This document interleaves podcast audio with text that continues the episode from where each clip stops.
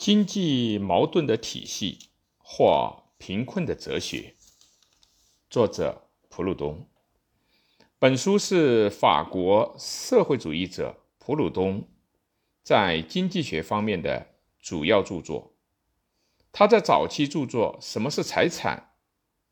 一书中，曾以财产即盗窃的观点，对私人所有做了批判。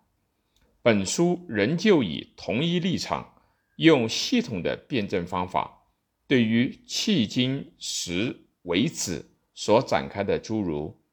分工、机械、竞争、垄断、治安以及租税等各种问题进行分类整理，同时从敌对和依存的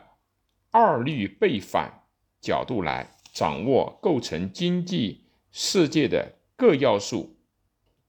用以阐明实现正义、平等的过程。马克思在《哲学的贫困》一书中，改变了过去对于普鲁东的评价，对本书进行了猛烈的批评，导致两人之间历史性的分裂。虽然如此，但普鲁东在本书中所主张的经济上的。互助主义，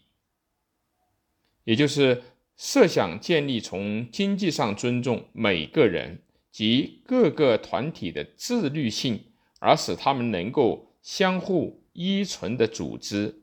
和他在政治上的联合主义，对后来的欧洲工人运动及社会主义运动都起到了很大的影响。普鲁东生于公元1809年，卒于公元1865年。